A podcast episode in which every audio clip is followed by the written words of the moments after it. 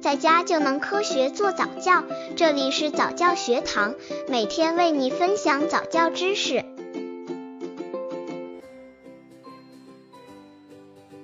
七个月宝宝早教亲子游戏七，和宝宝一起吃饭的小朋友。这个游戏培养宝宝对于因果关系的感知，好胃口。吃饭时间是宝宝用来学习某些行为会造成特定结果的好机会。当宝宝因为厌烦了或是累了而不想吃饭时，这个游戏就特别有用。如果只是妈妈喂不足以吸引宝宝把食物吃下去，那么找一个宝宝喜欢的娃娃、玩具熊或其他毛绒玩具就可以帮上忙。把玩具拿到餐桌旁，对宝宝说一个特殊朋友要来给他喂饭。把勺子握在玩具的爪子或手中，让这位晚餐客人喂宝宝吃饭。玩具朋友的循循善诱，十有八九能够达成目的。可以把娃娃或动物玩具摆坐在宝宝身边，给他也带上一个围嘴，然后对宝宝说要轮流给他和他的客人喂饭吃。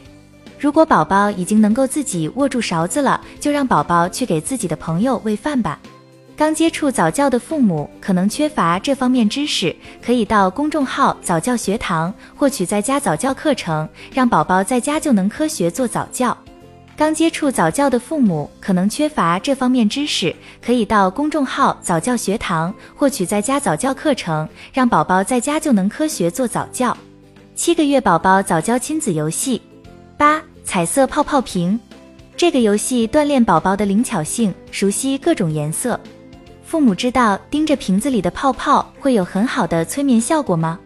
有一种对宝宝能够起到同样作用的玩具，而且可以自己做，不花钱，这绝对会成为宝宝的最爱。不管是在洗澡的时候，还是在房间里的时候，找一个大的透明塑料瓶，比如饮料瓶或矿泉水瓶，装入三分之一的水，加入几滴洗洁精和食用色素，把瓶子盖拧紧，给宝宝。告诉宝宝怎么摇晃瓶子，能晃出吸引人的彩色泡泡来。用不同颜色的食用色素做出几个泡泡瓶，然后用它们来教宝宝辨识各种颜色。还可以做给宝宝看，怎样让瓶子在地上滚。